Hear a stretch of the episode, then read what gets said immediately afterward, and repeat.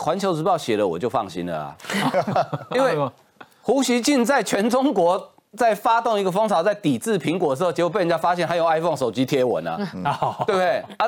你不知道这个环球时报是隶属于中国解放军的第五军军种，我们知道解放军有二炮部队嘛，它叫嘴炮部队，最新的军种叫嘴炮部队，就只专门打嘴炮。哦，为要如何确保中国不打台湾？嗯，现阶段对台湾来讲只有一个方法，就是我。你没有信心在短时间之内打败台湾啊？那一的我们刚刚怕嘛？嗯，八二三炮战，中国为什么敢发动攻击？因为当时中中国毛泽东觉得说他可以打赢蒋介石嘛，结果没想到美军运来了几寸几门八寸炮，一炮打到把厦门车站给打挂了啊！中国他惊掉嘛？啊，我们单打双不打好了。当然，我们当时也牺牲了很多的。军民同胞哈，对，的确是牺牲，对，牺牲很惨重，这是事实哈。可是当时六十二年前，在金门，在台湾的很多人是展展现出什么捍卫这块土地的决心了。嗯，我相信当时不管你是四九年跟蒋介石过来部队，或是台湾的冲援兵，大家展现是同一个决心，不像今天马英九刚刚讲，他说，呃，蔡英文靠这个获取政治利益。请问，对一个民选的国家来讲，政治利益什么叫做执政嘛？那请问他的执政权是谁给你的？是选民给的嘛？啊，如果今天蔡英文否呃就不承认九个公司没有票房，那为什么二零一六酸几盖给你酸几盖连耍能盖？嗯，蔡英文从来没讲过九二共识啊，啊，可是他还是当选啊，所以台湾主流民意已经非常的清楚。再来，我要讲一下丽英杰为什么去金门？嗯，六十二年来。林没有美国在台协会的台北办事处处长级人去过金门参加八二三的追思活动，而且丽英姐不止去金门参加，呃，官式的追思活动，她还到两位当年阵亡的美军的军官的纪念碑前面去献花，这代表什么意思？第一，他告诉马英九，马英九不是说美军不会来吗？嗯，丽英杰告诉你说，美军六十二年就六十二年前就来过，现在也来，一直都在。嗯嗯。另外，他告诉解放军。我今天一个 AI 等于是美国驻台湾的大使嘛，嗯，跟蔡英文坐着空军一号的总统专机，从台湾飞越海峡中线到金门去参加官式的八二三纪念。当时八二三的年代，台湾跟美国当时还有所谓的中美共同防御条约，嗯，现在虽然没有，但是台美之间的。军事上合作，不管是军售或者是其他相关的合作，其实这大概是一九七九年断交以来最紧密的一段时间。嗯，李英杰很清楚，他用实际证明告诉中国解放军说：“你唔谈欧北来，嗯，我们美军一直都在台湾附近，你不要以为你可以偷袭台湾啊，其实没没有那么容易啦。”啊，好，这个年后啊，讲到这个就是在这里啊，美国在台协会的 AIT 的处长李英杰在八月二十三啊，诶，出席金门。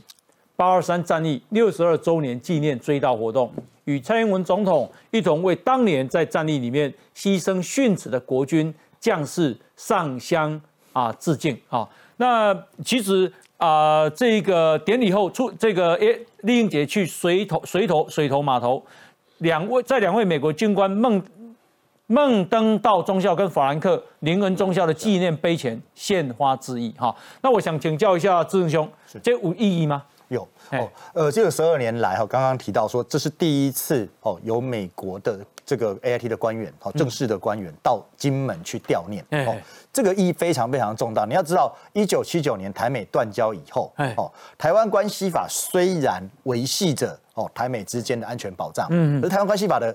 这个概念很清楚，第一个，它只规范台湾跟澎湖，嗯，金马不在它的规范范围内。事实上，除了台湾跟澎湖以外，哦，台湾其实中华民国所有的这种外岛所占这个所有的管辖权的岛屿，其实美国不见得哦会去这个来进行保护的。哦，可是今天第一节到了金门。特别去强调，当时八二三爆战的时候，台美是共同对抗这个中共的。嗯嗯这样情况告诉你什么？从战略模糊走向战略清晰。哦哦，原来的台湾关系法所讲的这种比较模糊的这种呃互相的这个共同安全的防御，嗯，现在已经走到清晰化的这样子的台美共同的合作。所以有一刚啊，真正吼，中国来怕台湾，阿美军真正无来，曼就会作爽哦。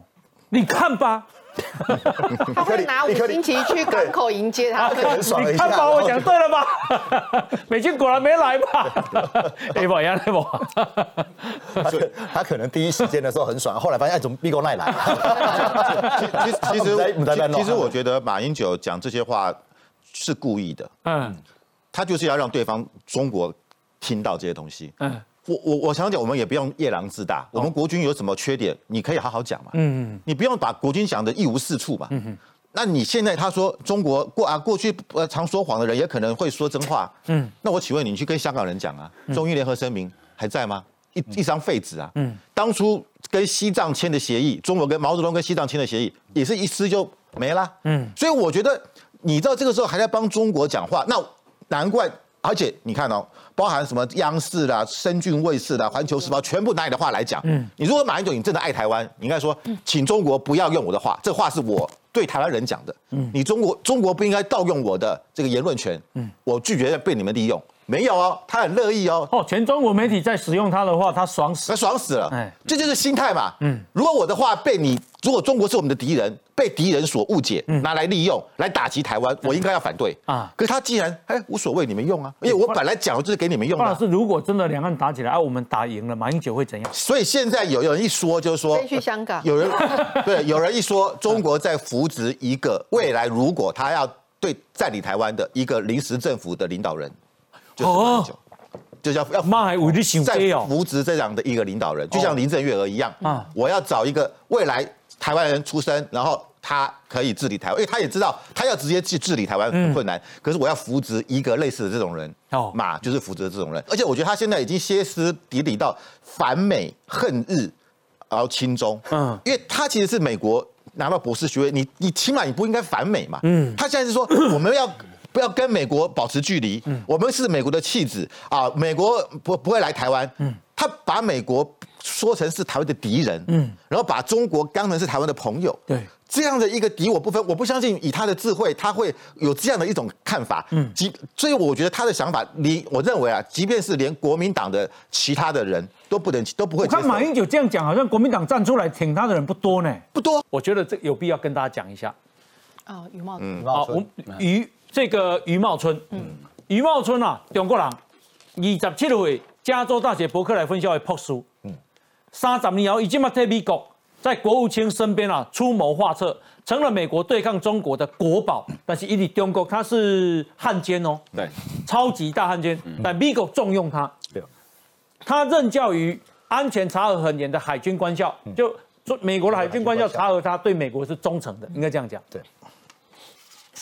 来来来，因为我我要讲的就是说，他讲了一个重点，摩伦基友爱给打给报告，一共啊，呃，这个他常常啊能够啊这个直接掌握中共领导阶层的弱点。以他比方说，美国常常把中共最初的愤怒反应信以为真，嗯，然后美国就会想办法讨好。他说：“其实中共核心是脆弱的，记住这一句话。中共核心是脆弱的，是害怕跟美国冲突的。美国要骗你。嗯嗯，我想到被攻击句话，阿中的那么讲个足歹听。把小英送去北京送审，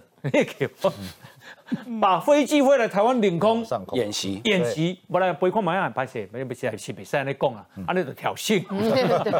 好，再再再讲一次哦。”美国常常把中共最初的愤怒反应信以为真，想办法讨好，但其实中共核心是脆弱的，嗯，害怕跟美国冲突的，所以这这这个话是对的吗？方老师？完全正确。美国的所谓的中国派，嗯，或知中派，他们都是亲中的，因为我要跟中国交流，我才有好处啊，哎，所以他们都是帮中国讲好话，对。那现在呢？找了这个余茂春，他是道道地地的中国人，他了解共产党他们的基本思维。嗯，那很简单，全世界最会做大外宣的是谁？北韩嘛。嗯，只要李春基一出来，哇，就千军万马了。我冲冲都不冲。对，就千军万马。所以他可以骗，他连美国都骗了。嗯，如果你北韩的军队真的能能打吗？可只要只要李春基一出来，哇，他就感觉他的军容壮壮盛了。对。那同样的，中国也一样啊。嗯。中国他大外宣出来。媒体是被控制住的嘛？嗯那但是我觉得余余茂春已经说出来了，他这些都是假象。嗯，但是台湾有两个人相信，一个就是马英九，一个是舒淇。嗯嗯嗯，信以为真嘛。嗯，我不知道他们是真信还是假信啊。对。那那我觉得，我我觉得今天。我潘是我被安尼讲的意思就是，咱唔能叫中国害，咱台湾人足容易叫中国害。对，明明是一只纸老虎，对，你把它当成真老虎，嗯，或者你明明知道它是纸老虎，你还被它骗了，对，你还信以为真，嗯，那怪谁？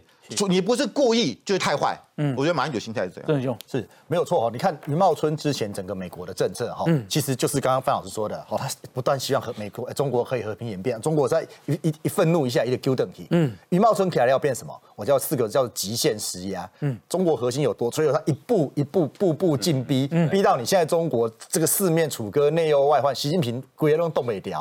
为什么？余茂春完全掌握了中国共产党他核心脆弱的本质。余茂春无来呢？嗯嗯。去年年中，已经借调到国务院政策规划局任职的余茂春，奉派来台北，跟外交部国安会官员见面，讨论什么？讨论美台之间如何进一步协调行动。跟你讲好，台湾你不要担心，我在美国对中国极限施压的过程，哎，哦，那我都会同同时会护住台湾的安全。台美包括日本，哦，整个在亚太的防线上面，嗯，哦，我们是要一致性的行动。台湾你不要被中国大陆这种哦恫吓的语言、公冷鼓励的 Q 等，那凯西就动摇了你本来在亚太的一个一个安全支柱的地位。